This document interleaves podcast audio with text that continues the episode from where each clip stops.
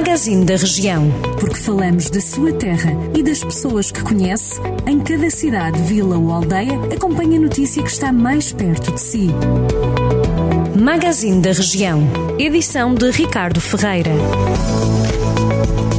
Os cerca de 100 alunos que frequentam o Centro Escolar Norte em 3C de Santa Combadão vão mudar de instalações já na próxima segunda-feira, dia 29 de novembro. A transferência dos estudantes para outros estabelecimentos de ensino foi estudada nos últimos dias pela Câmara Municipal e também pelo Agrupamento de Escolas de Santa Combadão. As turmas do terceiro A e do quarto ano vão ser transferidas para a Escola Básica e todas as restantes quatro turmas vão para o Centro Escolar do Centro. A mudança de instalações surge da necessidade de obras de requalificação num edifício que tinha sido construído em 2010 e que custou 3,4 milhões de euros. O presidente da Câmara de Santa Combadão, Leonel Gouveia, diz que o centro escolar não tem condições de segurança devido a problemas de infiltrações que se têm agravado ao longo dos últimos anos.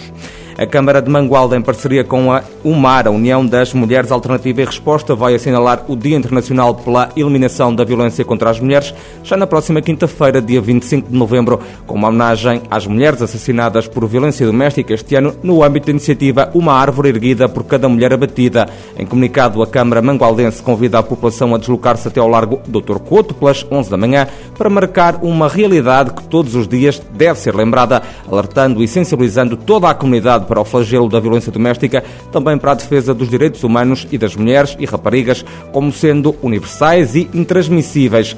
Para além desta homenagem, o dia vai ser também assinalado a 26 de novembro com a peça de teatro Sem Medo Maria, que vai ser apresentada no auditório da Biblioteca de Mangualde pelas 4 menos um quarto da tarde.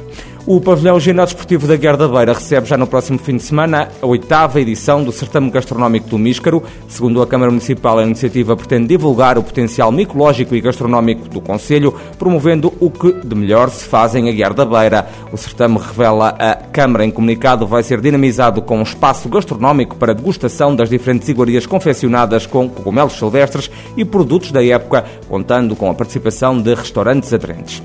E a Rota dos Rios Elevadas, a Rota Rota do Gaia e também a Rota dos Cabeços. Estão em fase final de homologação depois de terem sido alvo de uma vistoria há uma semana. Isto no âmbito do projeto de sinalização turística em Viseu de Lanfões da Comunidade Intermunicipal. Segundo a Câmara de Oliveira de Frades, com esta aprovação, a autarquia está a contribuir para a dinamização do pedestrianismo, também para a promoção do território e para a manutenção e conservação de caminhos rurais, reforçando assim a aposta no turismo de natureza.